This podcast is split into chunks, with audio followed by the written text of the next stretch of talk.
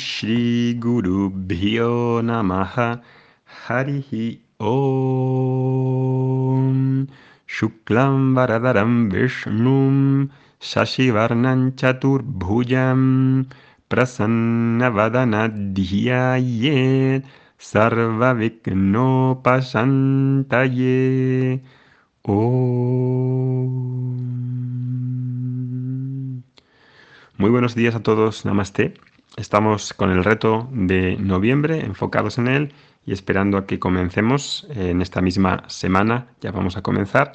Y em, estamos en el grupo de Telegram y en el de Facebook. Os podéis registrar en la página que viene abajo. Y ahí estamos esperando a que comience y clicáis todo preparado, los ingredientes, la receta, cómo se hace, cómo no se hace, cómo habéis involucrado a la familia. Creo que Ana lo está explicando muy bien con los vídeos diario, diarios que está haciendo en, ambos grupos y ahí podéis resolver vuestras cuestiones, preguntar alguna cosa y ver los materiales que ya se han elaborado para que os pongáis manos a la obra. Pasamos con nuestro audio de hoy, que hablábamos la otra semana, el otro día, de eh, quién es un sabio, por qué nos interesa esto y qué etapas sigue hasta que se hace sabio. Bien, pues vamos a comenzar con ese 255 en el que Krishna nos presentaba quién es un sabio.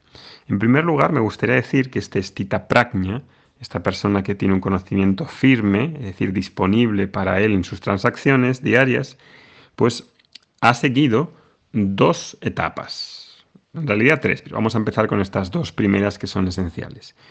Primera etapa es lo que denominamos una vida de preparación, una vida de crecimiento interno, una vida de madurez emocional, una vida que llamamos en este estilo de yoga, en este estilo de, Em, lo que hemos dicho hasta ahora que se llama estilo de vida de karma yoga, podríamos decir una vida de yoga, una vida de karma yoga, una vida en la que hay una prioridad al crecimiento interno. Y está marcado por un estilo de vida, no es solamente que practico por aquí una cosita pequeña y leo unos libros, es un estilo de vida íntegro, un estilo de vida dármico, un estilo de vida en el que hay eh, una preponderancia de darle prioridad a aquello que me hace crecer. Esto lo hemos hablado en ocasiones, lo explicamos constantemente en la escuela para los alumnos que estudian eh, de manera semanal y espero que los que no estudiáis pues más o menos ya sepáis a qué me refiero con una vida, un estilo de vida de karma yoga. Este estilo de vida, ¿cuánto se practica? Toda la vida. Nadie se escapa de karma yoga. Esto dura siempre, porque siempre estoy creciendo. No puedo decir, ah, ya he crecido y ya he alcanzado todo. No, lo siento, pero eso no, no puede funcionar así. Crecimiento siempre existe. Entonces, karma yoga es el primer paso en el que todos estamos y vamos a continuar así. Segundo paso, que describe así la Bhagavad sería el estudio, digamos, consistente y comprensivo de las grandes obras de esta eh, cultura espiritual, que son pues, los pequeños textos que se llaman Prakaranagrantas, que empezamos a estudiar cuando os apuntáis al curso de Vedanta 1, luego la Bhagavad Gita y por último las Upanishads. Y como broche final, si alguien ya está muy metido, podría estudiar los Brahma Sutras. En todo ese recorrido de un estudio consistente y comprensivo, pues uno ha de encontrar, en todo ese estudio que está haciendo de manera consistente y comprensiva, ha de escuchar, escuchar, escuchar, escuchar, escuchar. Al escuchar elimino, mejor dicho, al escuchar recibo un conocimiento que me hace ver ciertas cosas que antes no veía, que quita la ignorancia, que me hace enfrentarme con las creencias que me hacen daño. Todo ese estudio no es un estudio así tipo académico, es un estudio que requiere una transformación personal y que tiene que ver contigo. No es de una teoría que habla de la luna. Habla de ti, todo el rato, de ti, de Dios, del mundo, de las expectativas y de todo lo que supongo que ya habéis visto en estos podcasts. Con lo cual es un estudio serio, sistemático, consistente y comprensivo. Es decir, que no es una, no es una afición. No empiezo yo a tomar un libro y empiezo por una página que yo quiera. No es una cuesta, cuestión que va gradual, que se desarrolla y que es sistemática. Y eso en la India y en, digamos, las personas que están informadas dentro de esa tradición, pues lo saben muy bien y no se lo saltan. Nadie se salta ñana yoga, nadie se salta ese estudio consistente y comprensivo de estas obras porque son la base de la cultura védica.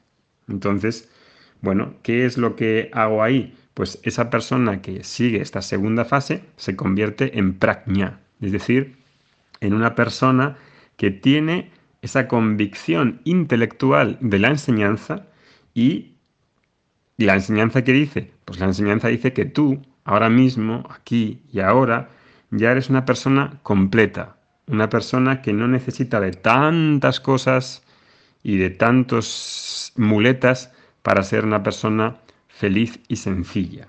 Si esa convicción está en mí, si esa convicción intelectual, porque las ideas tienen lugar en el intelecto, no tienen lugar en otro sitio, cuando tengo esa convicción sobre la enseñanza y sobre, sobre esa naturaleza eh, eh, completa, eh, estable y feliz que ya soy, entonces ahí he dado un salto cuantitativo en cuanto he traído una visión que me hace pues casi em, darle la vuelta a la tortilla de lo que dice la sociedad. Necesitas un montón de cosas, un montón de muletas para poder verte bien. Claro, ese descubrimiento a través de este estudio implica un proceso cognitivo, un proceso cognitivo que tiene que ver con la visión de lo que eres tú, la visión de cómo te miras a ti mismo, tiene que ver con el conocimiento que tienes de ti mismo.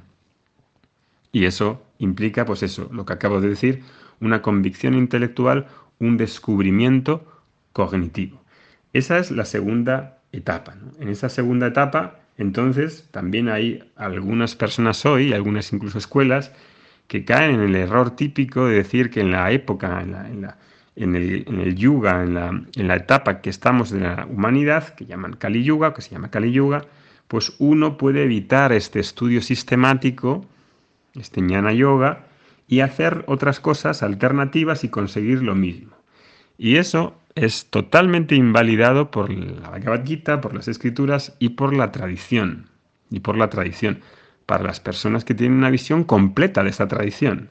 Porque si yo conozco, no sé, algunas prácticas dentro de la tradición y tomo algo fuera de esa tradición y lo desintegro, y digo, pues mira, asana me va muy bien, estupendo, yo también practico asana y, y nos viene fenomenal pero decir que asana es completo y con solo practicar asana es suficiente, pues eso es anti-tradicional y va en contra completamente de, la tradición.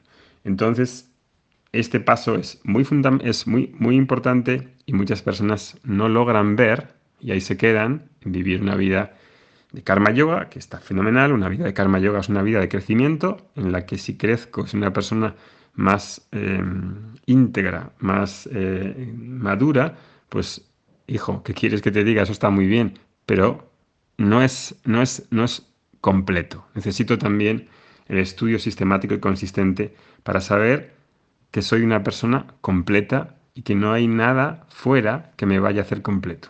Tiene que ser algo que sea que esté ya en mí y eso es un descubrimiento que he de hacer. Esa es la segunda etapa. Ahora, esa segunda etapa, esa segunda etapa eh, es suficiente. Es decir, el crecimiento en la primera etapa, la segunda etapa, la convicción intelectual.